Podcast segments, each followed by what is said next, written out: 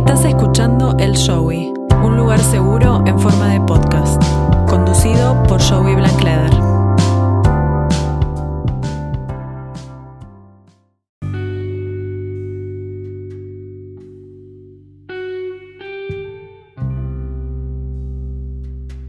Bueno, hola a todos, bienvenidos a una nueva edición de El Showy. Eh, en este episodio, bueno, vamos a hablar de un tema que me estuvieron preguntando mucho, mucha gente es muy curiosa, bueno, como todos saben, muchos saben, bueno, yo soy judía, y la gente muchas veces me pregunta sobre judaísmo, y bueno, decidí, ¿por qué no hacer un episodio sobre justamente sobre el judaísmo y todas las costumbres que tenemos y todas las cosas raras que, hacemos, ¿no? Los judíos. En, en, el episodio de hoy, bueno, tengo a Levi. Hola, Levi. Hola, Joey.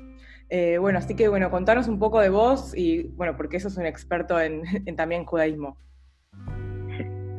En primer lugar, te agradezco la invitación. Es un lujo como Joe Witter por ser parte de uno de tus capítulos.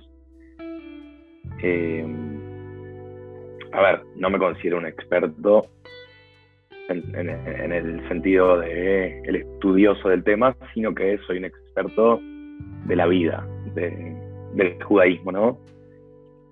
A ver, soy argentino, nací en el seno de una familia ortodoxa, mi padre es rabino, eh, soy el séptimo de 12 hermanos, y bueno, el judaísmo siempre estuvo muy presente, eh, y lo viví desde muy chico, o sea, desde el jardín de infantes nos enseñaban las festividades y las vivenciábamos como juego y después en casa. Y así toda la vida, siempre fue parte de mi vida el judaísmo y más que nada la fiesta. Claro, yo por ejemplo por mi parte no me crié en, bueno, en una familia ortodoxa, pero bueno, fui a una escuela judía y bueno, puedo dar mi visión desde que recuerdo porque realmente también es una oportunidad para mí para refrescar mis conocimientos. Así que bueno, vamos a, la, idea de este episodio va a ser, bueno, hablar de cada festividad y hablar un poco de, bueno, hacer una introducción de cada festividad y un poco de las costumbres y de qué se trata. Así que vamos a empezar, ¿no? Por el principio, ¿no? Que, bueno, es el año nuevo, eh, Rosh. Eh, a ver, eh, algunas costumbres, Levi, contame a ver qué costumbres, no, ¿sabes? ¿Qué se come en Rosh Hashanah? Contanos un poco de tu visión o tu perspectiva de Rosh Hashanah. Eh, bueno, como decía, o sea, vos y yo tuvimos distintas eh, vivencias y hay muchísimas más, o sea, hay todo tipo de vivencias, pero bueno, vamos a tratar de, ir un poco al basic y no, no, no confundir demasiado. Pero Rosh Hashanah, que se, se, conmemora el día de la creación del mundo y el día de la creación de la persona y de toda la humanidad. Eh, costumbres culinarias como se come la jalá, que es el pan, el pan que comemos todas las, todos los viernes para Shabbat. Se lo come, en vez de trenzado, se lo come redondo, que simboliza al, con el comienzo, se junta con el fin, porque de eso se trata un poco eh, el tiempo, ¿no? Un año termina y ya empieza el otro, no, no, no hay, no es que se para todo entre uno y otro, pero se conmemora con eso, después eh, la mojamos con, con, miel, para que sea un año dulce, comemos manzana con miel. Eh, y en general, muchas comidas dulces. Voy a ser sincero, o sea, en mi casa no, no, no, no. Nunca fue el gran hincapié en la comida, tal vez en la tuya fue un poco más divertida en ese sentido. Sí, por ejemplo, en mi caso, bueno, mi madre cocina muy bien y toda mi familia, todo gira en torno a la comida y siempre se decimos, si, si no sobró es porque faltó, siempre es el dicho de mi familia. y es re importante la comida, por ejemplo, mi, mi madre siempre cocina el grain, el grain es como, no sé cómo explicarlo, es como una, es una raíz, es una planta, creo que es una raíz muy, muy amarga. Rábano picante rábano picante, pero eso no sé, creo que es más de Pesaj, me parece que no sé si es en Rosh. Creo que hasta yo me estoy confundiendo, pero sí, Rosh Hashanah, bola de pescado, mucho pescado, comemos el gefilte fish, que bueno, que es el pescado redondo, que no sé si tiene que ver, o sea, porque también se come en otras festividades, eh, pero mucho pescado. Y otra cosa que también es típica de esta festividad es que se pone una cabeza de pescado en la mesa, no sé si vos lo hacías. Sí, sí, sí. Se me había pasado la, cabeza de pescado, que de nuevo, todas esas comidas son símbolos de cosas que esperamos que sucedan en el año, ¿no? La cabeza del pescado para que el año sea, estemos del lado de la cabeza y no del lado de la cola, o sea, que estemos liderando y no siguiendo por detrás. Claro, y también la manzana con miel, que eso ya lo mencionaste, y todo con miel. También hay gente que eh, hace algo llamado leikaj, que es una torta de miel, eh, y manzana con miel. Y bueno, también nos repartimos la, la comida entre todos, el, bueno, el vino también fundamental. Eh, bueno, pero digamos que creo que en Rosh el centro es más la miel que el vino. Hay otras festividades que bueno, que también tienen el, que tienen el, el vino más en el centro. Y después de Rosh Hashanah, eh, bueno, que empieza el año, viene Yom Kippur, eh, que es el Día del Perdón, que es un día que quizás mucha gente haya escuchado, que es, bueno, el día que ayuno, ayunamos 25 horas. Yo personalmente hago el ayuno y yo lo tomo como un challenge, como que yo puedo y siempre lo cumplo. O sea, no, no, siempre llego a las 25 horas. No sé vos, Levi, ayunás. Sí, sí, yo ayuno, ayunamos toda la vida y quiero hacer un disclaimer porque tal vez quedó como que en mi casa no hay buena comida, hay muy buena comida, pero el foco, por lo menos como lo viví yo y como eh, me enseñaron en el seno del, del hasidismo de Jabad, es eh, es más el costado espiritual de las fiestas, ¿no? Como que eh, está la comida y está todo lo, material y todo lo que nos, nos, sienta en una mesa, pero hay todo un costado espiritual que es como que ahí, ahí estaba puesto más el foco. Y volviendo al Día del Perdón también, o sea, está el ayuno, que sí, que es lo que nos atraviesa a todos, pero también era un día de rezo. Entonces es un día que no es tanto no comer para sufrir, sino que el no comer es parte de, hay, hay cinco prohibiciones que son, son más privaciones que prohibiciones, que serían eh, no bañarse, no lavarse, no usar cuero y no tener relaciones eh, sexuales. Que en el fondo entre las cinco como traté, traté, no, porque me acuerdo, mi papá anunciaba en el templo estas cinco cosas y decía relaciones maritales. Siempre me reía. Eh, tienen por qué ser, aclaremos que, bueno, claro, uno dice, dice maritales, pero pues no, no tenés por qué estar casado. Bueno, en tu caso sí tenés que estar casado, ¿no? Para tener relaciones. Sí, creo que eso podríamos dedicarle otro podcast entero, otro capítulo entero. Eh, pero sí, o sea, se refiere a relaciones sexuales. Y ¿por qué traigo todos esos puntos? Porque yo como tengo el día de Yom Kippur, que es el día del perdón, es más un día de conexión en el cual el principal, la parte principal de la fiesta de ese día es el alma de la persona y no tanto su cuerpo. Es un día que se dedica al alma. Entonces, para que el alma pueda estar concentrada y ser el centro, tiene que despojarse de las cuestiones que generalmente el cuerpo le solicita, ¿no? Como comer, como bañarse, vestirse bien, perfumarse, etc. Entonces, un poco, ese es el kipur que viví yo. Claro, yo por mi parte, o sea, trataba de hacer un poco de reflexión, o bueno, trato de hacer un poco de reflexión, pero sí, o sea, toda mi vida era ir al, templo o al shil, bueno, no, hay diferentes idiomáticas, en los uruguayos le decimos el shil, eh, ir y... La sinagoga. La, sí, la sinagoga, ir y, no sé, era la típica, es ir y chusmear, a ver con la gente, charlar, eh, digamos que bueno, mi lado es un poco más superfluo de, la religión, y siempre me acuerdo que íbamos, íbamos al shil con mi madre y todo el mundo como, sí, siempre la gente tipo re sufriendo, y igual la gente, había gente charlando, y siempre el rabino salía y nos callaba, decía, Shh", tipo como, es un día resagrado, que ustedes paren de chumber, porque claro, también es un día como que, no sé, vas y ves a todo el mundo y, y nada, y te preguntas, che, ¿cómo venís? Y como que estamos todos como en la misma. También otra cosa de Yom Kippur, sí, lo que hay sobre Yom Kippur es que sí, se, siempre se, corta el ayuno con algo dulce y si una de las costumbres, bueno, por ejemplo, mi familia, que era antes de Yom Kippur, antes que empiece el Yom Kippur, tenemos una gran comida que básicamente, o sea, nosotros nos atirborrábamos de comida. Yo me, o sea, estaba mirando el reloj, pues yo siempre muy eh, estricta con la hora, y hasta el último minuto no es que estaba tomando agua para no, para no deshidratarme, sino que, porque uno medio que planifica también la comida como para aguantarlo mejor. Yo estaba tipo comiendo helado, cucharadas de helado, dulce de leche, sí, dame todas las calorías, los chocolates y después... Eh, Ah, sí, antes y después hay comida fuerte. de hecho, creo que los sefaradíes tienen una comida tremenda al terminar el Kipur. Y, pero sí, a pleno con la comida.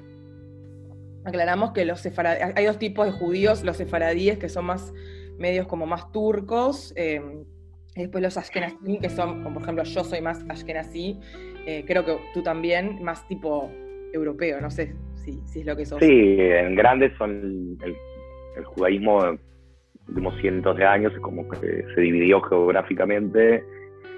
Una gran parte estuvo viviendo en países árabes y otra parte en países europeos. Y bueno, con el tiempo se fueron desarrollando distintas costumbres y eh, distintas comidas, porque claro, o sea, o sea, el gefilte fish, ¿sabes dónde viene el gefilte fish? No, ¿de Polonia?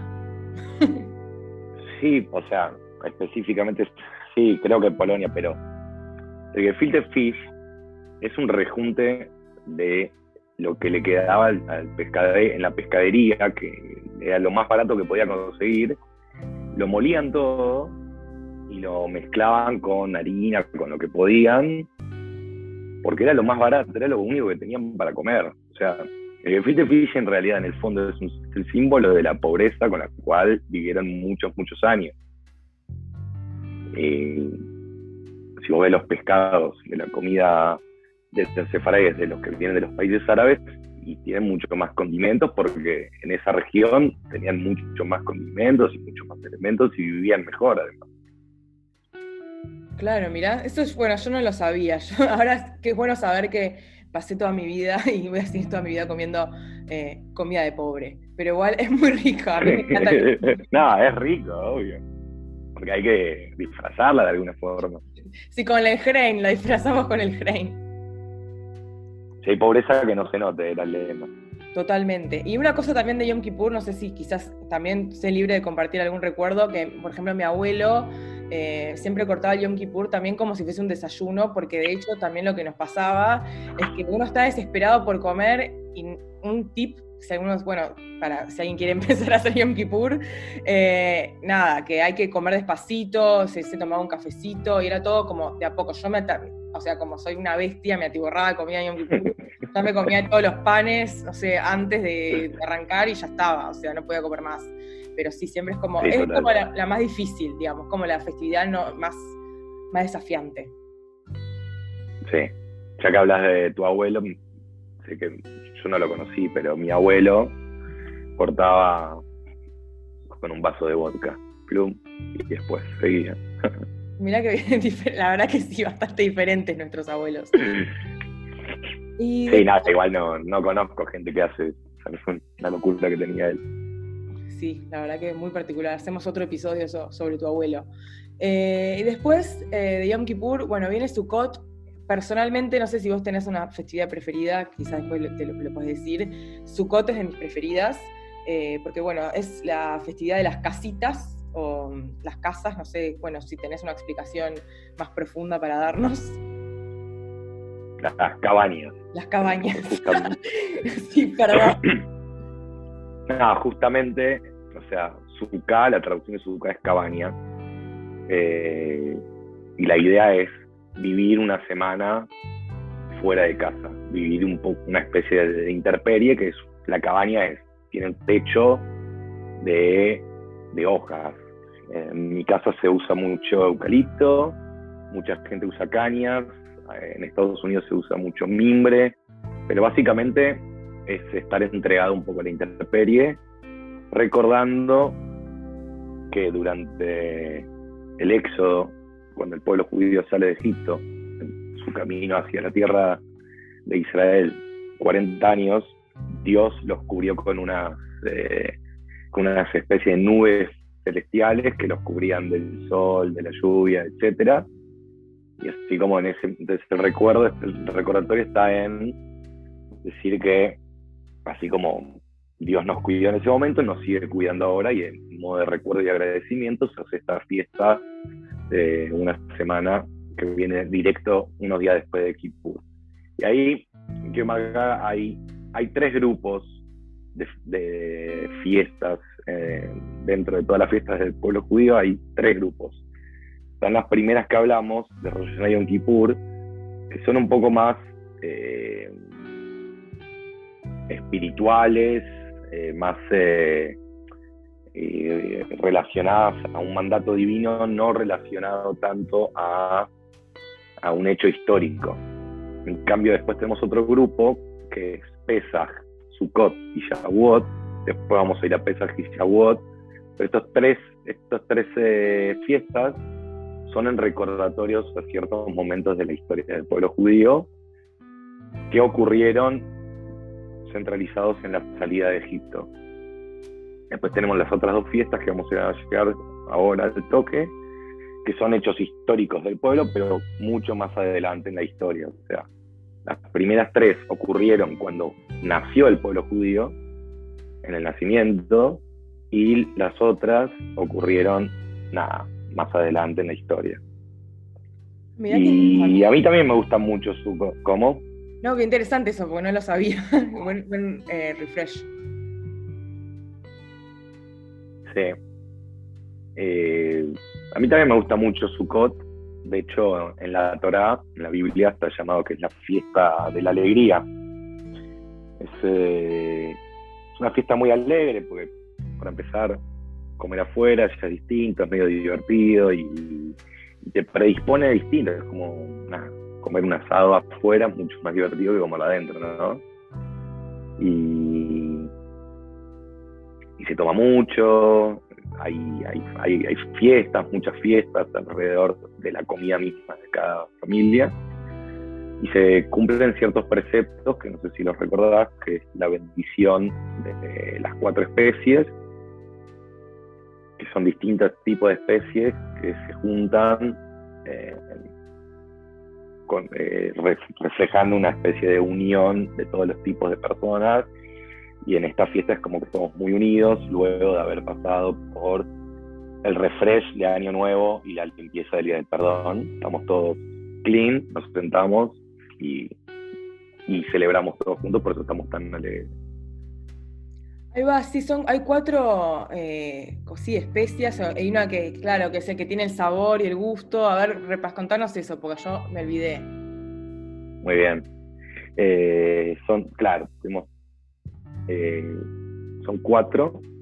Una es el etrog, que es un citro, es una especie de, la familia de los cítricos, pero es muy dulce, muy bello, y se, lo hace crecer con mucho cuidado, etcétera.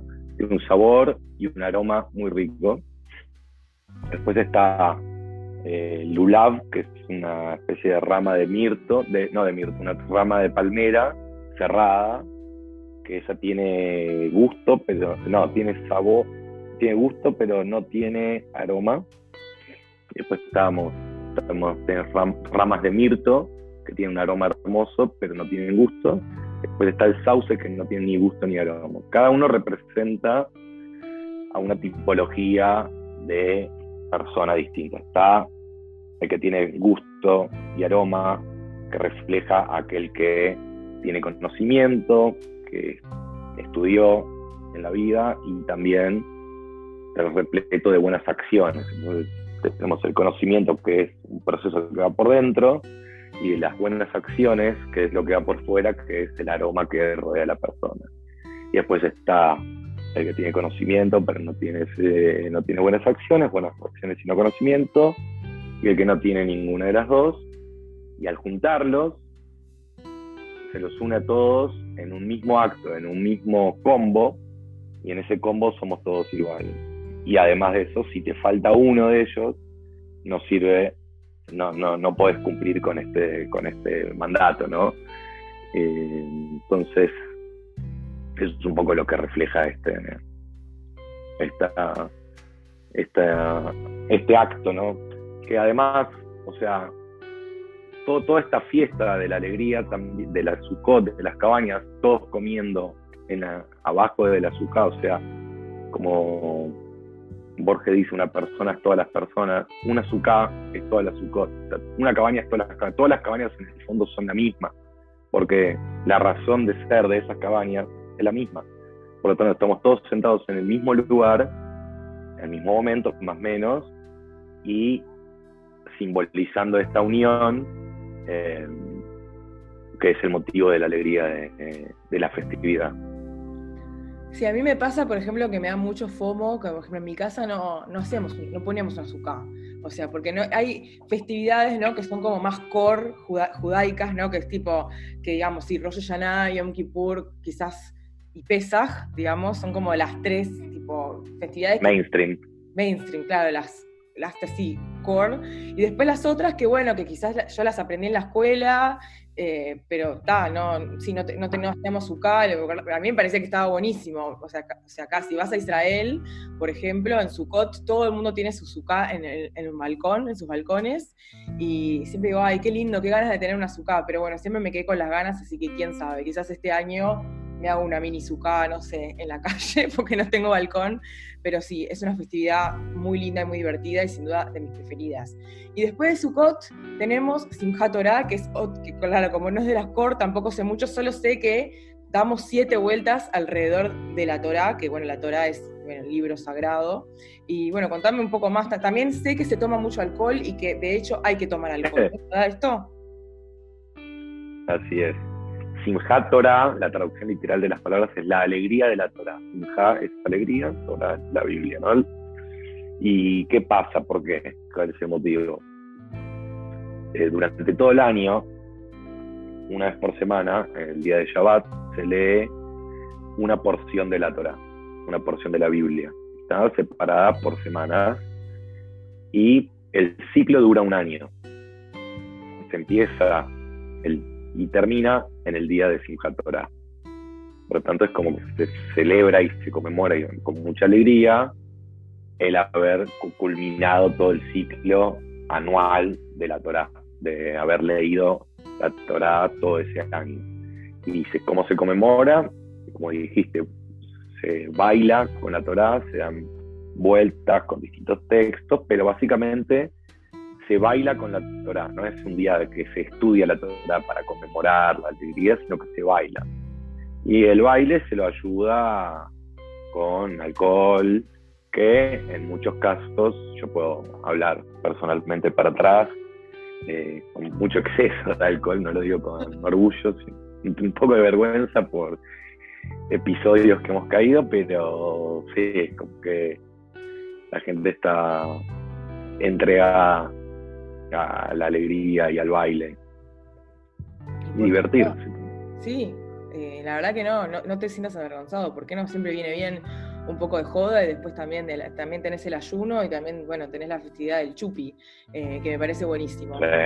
Y también eh, ahí como hay como un periodo como que esto alegre, porque viene Simchat Torah, y después viene Hanukkah, ¿no? Que Hanukkah quizás a muchos les suene porque es como, si bien es como más mainstream, pero no es tan típica de festejarla, ¿no? Como que es, porque es más o menos al mismo tiempo que, que, Navidad. O sea, si vamos a hacer un equivalente Rosh Hashanah en septiembre y Hanukkah, o sea, sí, Yom Kippur también en septiembre, Sukkot vendría a ser tipo octubre, Simchat Torah también en octubre y después Hanukkah viene en diciembre. Así que, ¿qué es la festividad de las luces? Bueno, los las cuatro fiestas que venimos hablando son todas, ocurren en el mismo mes, que de hecho se, se llama el mes de las festividades, y es todo ese proceso que arranca como un, proceso más serio de eh, el año nuevo, balance, ayuno, y después sí termina en alegría, chupi y descontrol. Y Hanukkah, ahí es donde pasamos al, al otro grupo de, de, festividades que había comentado al principio. Hanukkah conmemora un hecho que ocurrió, no sé, no, soy malo con las fechas porque tampoco me interesa tanto, pero creo, no sé, mil años después, más o menos. Y como diría el Robert Moldaski, nos iban a matar, nos salvamos, vamos a comer. Es un poco el, el, el, de ahí radica un poco el principio de esta fiesta. Y sí, tenés razón, o sea, creo que se hizo, se popularizó en los últimos años, básicamente porque es el equivalente a Navidad en tiempo. Este año lo viví en New York y ves en todos los locales, o sea, todo decorado, enorme de Navidad, y tenés la, también la decoración de Hanukkah. Todo viene así en todos lados. Y además, creo que eh, hace muchos años que comenzó a hacer eh, encendidos de la encendidos de la, del candelabro, que ahora vamos a, eso. empezó a hacer encendidos en, espacios públicos, en plazas, de hecho en Buenos Aires el, acto central ocurre en eh, la Plaza Oriental del Uruguay, así ah, que estamos ahí unidos. Qué lindo. En Montevideo, no me estoy acordando en cuál era. Sí, la Plaza Gomenzoro, me parece. No, sé si no me suena. Eh, o la Rambla, creo que la Rambla, no sé, pero bueno, no importa. Sí, no. Eh, no, hay en todos lados. En la Casa Blanca, en el Hotel, eh, Times Square, en todos lados. Y básicamente uno de los imperios eh, que un tiempo atacó la tierra de Israel, eh, el Imperio Romano, tuvo una guerra distinta con el pueblo, con el pueblo judío en ese momento, que no era simplemente te quiero matar, sino que fue una guerra eh, más espiritual. O sea, decían, no me jode que practiques tu judaísmo, me jode tu costado espiritual y divino. O sea, saca a Dios de la religión y todo bien, era más o menos la, propuesta de ellos. Y hubo, eh, tenían prohibido cumplir Shabbat, tenían prohibido hacer eh, eh, la, circuncisión y bueno, cosas centrales en, la práctica judía que mucha gente se, no, no se resistió y se, estaban, ¿cómo se llama?, asimilando un poco a la propuesta del Imperio Romano hasta que un ejército muy chico decidió rebelarse y comenzar a, devolverle al Imperio Romano. Y bueno, lleno de milagros, etcétera, etcétera, etcétera, eh, termina ganando el ejército judío, que eran muy pocos. Y bueno, en primer lugar se conmemora eso, y, pero se conmemora encendiendo estas luces, la fiesta de las luces, porque el Imperio Romano había atacado el templo de Jerusalén y había profanado todo su, stock. O sea, el stock del templo tenía eh, espacios de rituales específicos, eh, rituales con animales, con inciensos, con panes, etc. Y uno de esos rituales que había ahí era el encendido del candelabro. Y el candelabro ese tenía un aceite que se hacía de una manera específica y tenía que ser puro, no podía ser profanado para otra cosa. Entonces cuando terminan de ganar la guerra, quieren encender el candelabro, que, me olvidé un detalle especial, se prendía todos los días, no tenían aceite y encontraron, o sea, buscaron mucho y encontraron un solo paquetito. Ese paquetito duraba un día, Dios hizo otro milagro que es el paquetito duró ocho días. Por lo tanto, se conmemora esta fiesta encendiendo durante ocho días el candelabro. Y alrededor de eso tenemos siempre nuestra parte culinaria, que se come mucho frito, muchas cosas con aceite. No sé si la bola de fraile, que en Uruguay se le dice. La bola de fraile. En hebreo, bueno, se llama sucaniot, sí, mucho dulce. También otra cosa es que también hay regalos. No sé si en tu casa había regalos. Eh, supuestamente son ocho regalos. un regalo por cada día. A mí no me dieron tanto. a mí no me daban regalos, o sea, la verdad que tristísimo me dan regalos en Reyes, pero nada que ver, pero, pero sí, yo, o sea, tengo familia también eh, más tradicional, más ortodoxa, que sí, o sea, en realidad no se hacen regalos, se hace como un mini regalo simbólico, y también, eh, bueno, se gira el, ¿cómo se dice en español? El, el dreidel. La perinola eso y se juega eso también es como una festividad muy lúdica y que también involucra mucho a los niños también en muchas festividades hay mucha parte también de los niños y se involucra a los niños y bueno a la familia en su totalidad. Sí sí sí. La perinola también o sea se recuerda que estos chicos no podían juntarse a estudiar abiertamente no por covid Eh, entonces, se, escondían a estudiar con sus maestros no sé dónde, y, cuando caían soldados, escondían los libros y se ponían a jugar con la perinola. Entonces, ahí está la parte histórica de la costumbre. Y bien, después de Hanukkah eh, empezamos, bueno, yo pasa que yo, en realidad el año, estas eh, festividades están ordenadas según el año judío, que en realidad nuestro año, o sea, gregoriano, es diferente, pero después viene Purim, que por lo general siempre cae tipo en marzo, que bueno, que vendría a ser como el equivalente de Halloween, porque es la festividad que nos disfrazamos, o sea, nos disfrazamos y mm. también hacemos quilombo. Claro. Y esta es la segunda fiesta del grupo este de hecho histórico. En otro tiempo, muy lejano a Hanukkah en, tiempos históricos. Eh, había un imperio muy grande, eh, que era el imperio persa, que básicamente reinaba el mundo. Y tenía un una especie de vice, no, de un virrey, el virrey, o sea, el número uno después del rey, se llamaba Amán, y bueno, se calentó con el capo de los judíos y armó todo un, eh, operativo para aniquilar a todo el pueblo judío. Y bueno, hubo una especie de... Ah, ya estaban entregados y de nuevo hubo una serie de milagros que hizo que, que nos salvemos como pueblo y se conmemora con distintas cuestiones, que una de ellas es eh, disfrazándose, se, lee el relato de todo el milagro, eh, se regala comida entre los amigos, se da dinero a los, a los, más, a los más necesitados y también se chupa mucho, de nuevo, y es muy, es muy alegre, muy alegre la fiesta, ¿no? Sí, la verdad que yo recuerdo que, o sea, siempre la manera, o sea, en mi casa nunca festejé Purim y la manera que lo festejaba era eso, si alguna organización judía hacía una fiesta de disfraces, eh, yo me acuerdo que en una fiesta me, yo me disfracé de, creo que me disfracé de iPod, o sea, hace mil años, me, puse toda de negro y me imprimí todas las apps y me las puse en el cuerpo. Y era tipo, había un concurso de disfraces y más que nada era en torno a algo como más colectivo y no, no tan familiar, ¿no? Quizás no, no, hay, no hay una instancia de, no sé en, tu caso, quizás en tu caso sí, pero no, no está la instancia de como la cena o algo más familiar, sino es como algo como más colectivo. Sí, eh, o sea, popularmente se lo conmemora más, como decís vos, en fiestas comunitarias o el tipo de fiesta que quieras ir.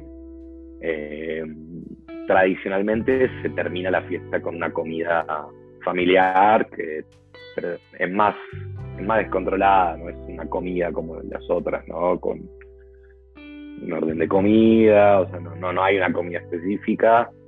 Sí están lo que son las orejas de Amán, pero son formas muy lúdicas de recordar esta historia. Ay, sí, las orejas que se comen, que es algo como, como un, sí, una masita, no sé cómo ni describirlo, pero sí, con forma de oreja. que Y también hay que hacer ruido, ¿no? Cuando decís el nombre, la gente dice, Amán, ¿hay algo de hacer ruido? ¿Puede ser?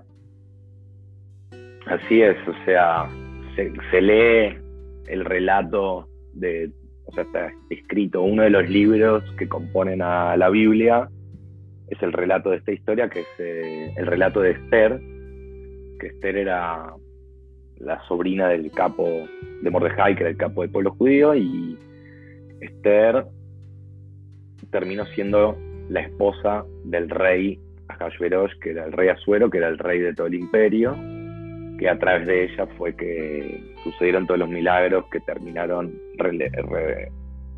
que terminaron de, derogando el decreto que había concedido el poder a Amán, que era este virrey, de matar a todos los judíos. Entonces, cada vez que se recuerda el nombre de Amán, eh, la costumbre es hacer mucho ruido y bueno, cada lugar lo lleva a otro nivel, ¿no? Los ruidos. Conozco uno que tenía, ¿viste esos que son aire, de aire comprimido? Eh, puede ser.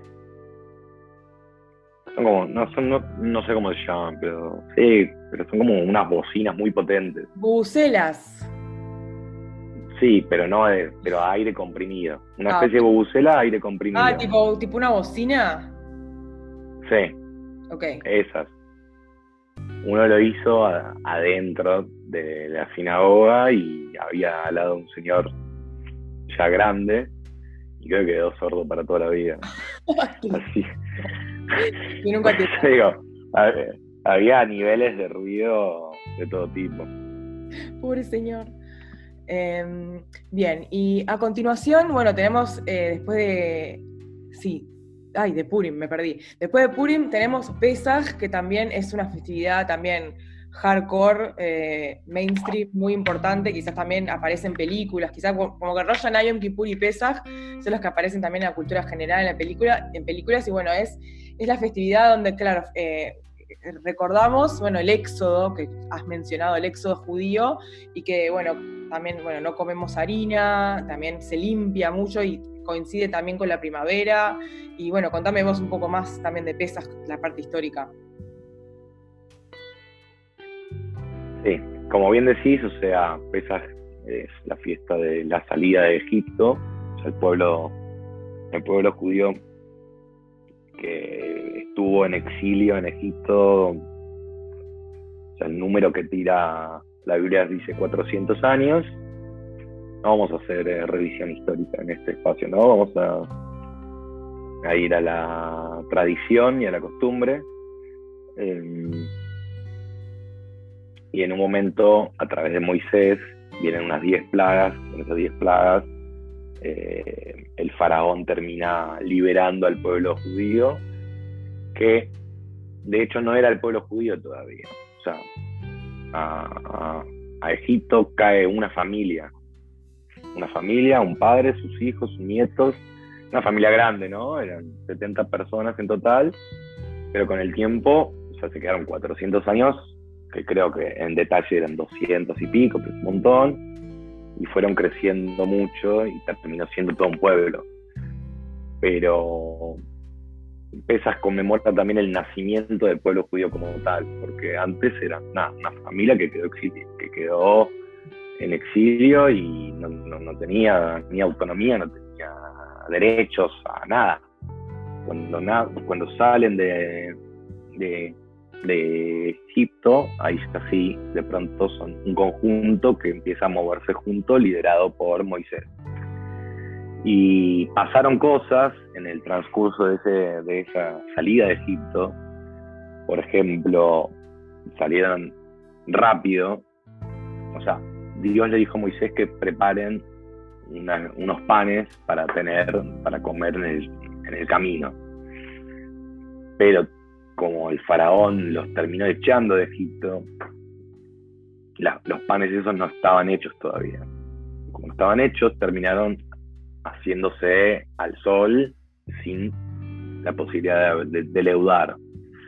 Y de ahí nace la idea de que esta, en esta festividad de pesas es no comer ninguna comida eh, que haya leudado.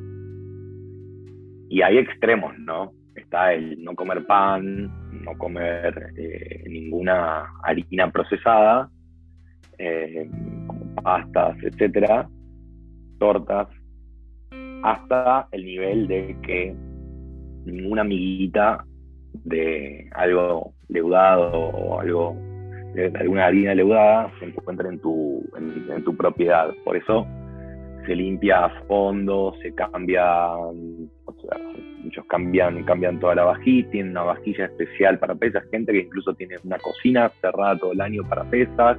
Oh. Hay niveles, hay muchos niveles, hay muchos niveles de eso, pero es un poco lo que marca la fiesta, es no comer, eh, no comer nada leudado y sí comer la matzá, que es este pan que no lleva lo que es una, especie de galleta de agua sin sal, eh, que la comemos para empezar. En el ceder, que el ceder es el evento como creo que es el que más eh, el más mainstream de la fiesta y el que más entra en la cultura general como dijiste vos en, el cine fue, presentado muchísimas veces eh, es un es un es una no sé cómo llamarlo al ceder pero bueno es una cena es una cena no es que más allá de la cena, o sea, sí, lo que todo, lo que es común a muchísimas, a la mayoría del pueblo judío es que es la cena de pesas. Después, ¿qué hace cada uno en la cena de? Hay de todo, hay de todo, ¿no? Pero eh, al principio se come la matzá, después se come el maror, que son nietos basar margas, recordando la historia de Egipto. Y hay muchas comiditas que recuerdan a distintos puntos desde el evento histórico de la salida de Egipto, en general, de todo, el, de todo el exilio en Egipto y el éxodo saliendo. Eh, se toman cuatro copas y los chicos también tienen un espacio muy central ahí, en, en ese evento, porque también es un evento de transmisión, o sea, de transmitir todo lo que te enseñaron y pasárselo a tu hijo, que es un poco cómo está compuesta la historia de nuestro pueblo. O sea, hay muchas cosas que no tienen datos, eh, datos históricos que, que, lo avalen, pero sí hay una tradición que así me enseñaron y va de generación en generación. Los chicos cantan el Manishtaná, que también es bastante popular. Y también se esconde la matzá, se esconde un pedazo de matzá para que, bueno, los niños se mantengan despiertos y después, bueno, hagan como una búsqueda, ¿no? Y el que gana se lleva otro un regalo, eh, o bueno, mi plata, en mi caso era plata, o un huevo de Pascua, ¿no? Porque había, hay como un crossover también, porque Pesaj está también es la Pascua judía, ¿no? Entonces, yo, por ejemplo, en Pesaj comía huevo de Pascua. Sí. Es gracioso, porque las Pascuas justamente nacen post el evento de Pesach, de las Pascuas judías, o sea, las Pascuas cristianas. Porque de hecho, la última cena de Cristo ocurre en la noche del Ceder. Claro, es verdad. Sí, la última cena es la cena de Pesach, sí. O sea, las Pascuas judías son las mal llamadas Pascuas judías, pero no importa. Somos las Pascuas originales. Sí, las originales, pero aquí me importa. Eh, sí, vos hablabas recién de la FICOMAN, del pedazo que se esconde, pero justamente en mi casa, por ejemplo, no se hace. No se hace. Ah, porque. no. Qué triste. la idea era como que. No, no, está todo bien, es una costumbre muy específica de la gente de Jabal. O sea, todo el mundo juega en contra del el, Aficoman y el premio es, una parte muy divertida de, la cena, que nosotros no teníamos básicamente para no enseñar a los chicos a, que robar es algo que está bien. Claro, está bien, tiene sentido.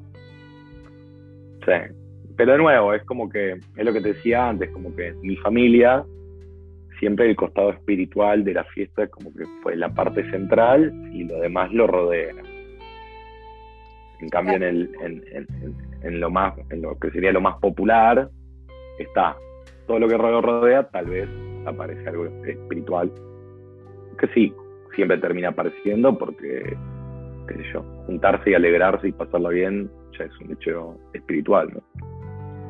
Claro, sí, claro que en mi caso era más que nada, bueno, juntarse y siempre era, había varios debates. Por ejemplo, en mi casa siempre se decía, se hablaba, porque claro, en Pesas también se lee algo que se llama la Agadá, que, es algo diferente, que es algo que se lee, que es, bueno, Seder en realidad significa orden, y toda la escena todo tiene un orden, o sea, es larguísimo, y supongo que a vos en tu casa solamente duraba un millón de horas, porque, o sea, antes tenés que hacer todo esto antes de comer, y como en mi casa lo central era la comida, siempre lo hacemos como medio chic-chac, medio rapidito, ponele que duraba 40 minutos, y después ahí comíamos, y siempre teníamos la típica pregunta, por ejemplo, mi tío siempre decía o preguntaba, ¿por qué Moshe eh, no aparece en la Gadá? Y siempre ya ni me acuerdo por qué, pero siempre preguntaba lo mismo, y nada, y siempre como que yo qué sé, bueno, cuando era más chica también teníamos escenas muy grandes, había mesas de adultos, mesas de niños, y, bueno, también yo me acuerdo que con mi primo buscábamos el aficomán,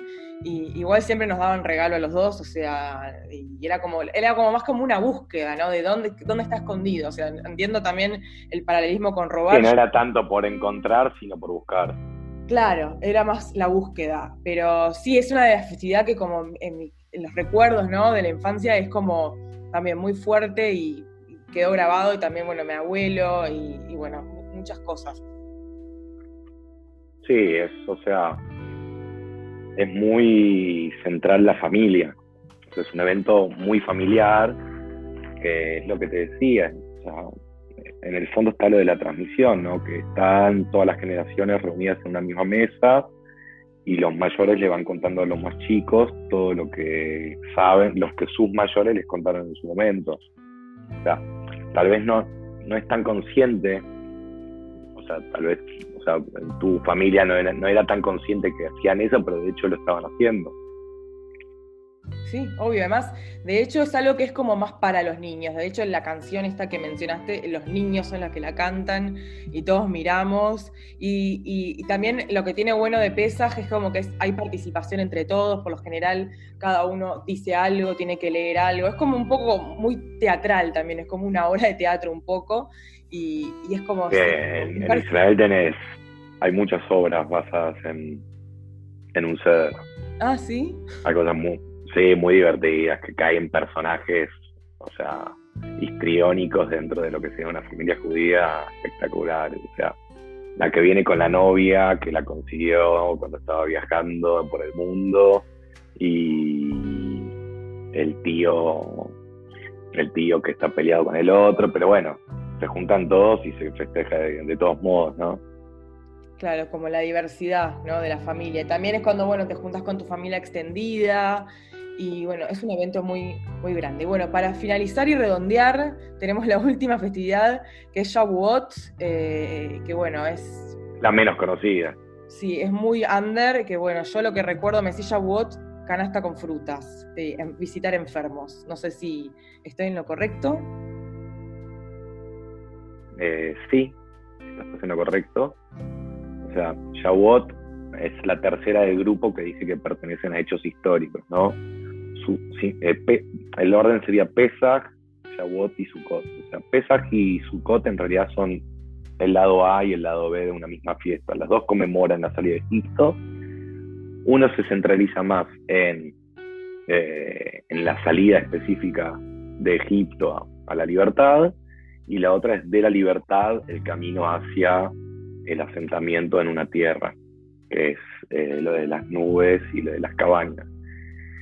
En el medio ocurrió dentro, en el contexto del éxodo de los 40 años eh, en el desierto, estuvo la entrega de la Torah, que fue la entrega de la Biblia, que es el como lo que le dio marco legal eh, desde un punto de vista espiritual y religioso a lo que es el pueblo judío, que es la Torah, que es la Biblia, un hecho, un momento específico en que Dios le entrega la Biblia al pueblo judío. Y eso es lo que se conmemora en Shavuot. La entrega es la fiesta de la entrega de la Torah. Y ese día Dios dijo los diez mandamientos, por lo tanto hoy, hoy en día en esa fiesta se leen los diez mandamientos y tiene distintas costumbres que de nuevo no son muy mainstream, pero existen. se come, se come comida láctea ese día porque uno de los preceptos, uno, una de las, de las cosas que están escritas en la Torah es la de no mezclar carne con leche y también la de faenar la carne de cierto modo y, o sea, todos los que son el ritual de la comida kosher, que es la comida permitida eh, según el marco de la Torah, el marco bíblico. Y como no tenían nada de carne kosher a mano, tuvieron que comer lácteo y ahí, por ejemplo, se acostumbra a comer lácteo. Después, eh, como ocurre eh, antes del verano, que es el momento de la cosecha en, en el mundo boreal, ¿sería? Sí, boreal, sí. El mundo boreal, eh, que era por ejemplo donde estaba Israel, ahí se traía... En el primer mundo, digamos. claro. donde importa, ¿no? Sí. Eh, ahí, bueno, en la cosecha cada, cada, dueño de campo traía el primer fruto de cada uno de sus árboles. Y, y, ahí es donde viene la costumbre después, lo traía como ofrenda a Dios. Y ahí viene la costumbre de la canasta de frutas, que, eh, que bueno, que es otra forma de, recordar esta, esta fiesta. Esta fiesta tiene cuatro nombres. Shavuot, por ejemplo, significa semana. Claro. ¿Por qué son las semanas? Son siete semanas entre Pesas y Shavuot, que durante esos siete semanas está lo que es la, eh, eh, se cuenta el Homer, que el Homer es una ofrenda de cebada, que además sirve como preparación para la entrega de la Torá, eh, desde un punto de vista más espiritual, cuando trabaja sus em, trabaja sus cualidades, sus emociones y cómo reacciona frente a las cosas de hecho en este momento nos encontramos dentro de este tiempo, dentro de Pesach y, de Shavuot. Después tenés eh, Matan Torah, que es la fiesta de la entrega de la Torah. Después tenés Ha Kachir, que es la fiesta de la cosecha, que es lo que venía hablando antes. Y. Pa, pa, pa. No sé si me olvidé o si eran tres y tiré cuatro, pero bueno. Eh, a ver, me puedo fijar. No, no pasa nada. Eh, creo que, está bien la explicación. Después, no importa, nos fijamos. Pero bueno, eh, muchas gracias eh, por venir al show y creo que bueno, ya, ya cubrimos todas las festividades. ¿Alguna reflexión final que quieras dejar a, la gente sobre, bueno, sobre el judaísmo o quizás bueno, tu festividad favorita o sobre las festividades? En primer lugar, gracias de nuevo yo es como que en, general en la vida trato de encontrar el disfrute en cada cosa, entonces no, no me inclino específicamente por ninguna, sino que trato de, disfrutarla a mi forma. Y nada, creo que está bueno el contraste, entre comillas, entre tu forma de haber vivido el judaísmo y la mía, y creo que ese es un mensaje muy bueno porque nos permite ver que hay muchas formas de vivir las cosas y que está bueno que cada uno busca, busque y persiga cuál es su manera de vivir, tanto el judaísmo como cualquier cosa, ¿no? Sí, totalmente. La verdad que sí, así que me gustaría que, bueno, la próxima me, invites a tu suká, así, bueno, me sacas el FOMO de nunca haber tenido Zuka, eh, pero sí, la verdad que me parece un muy buen intercambio y bueno, muchas gracias por venir y hasta la próxima.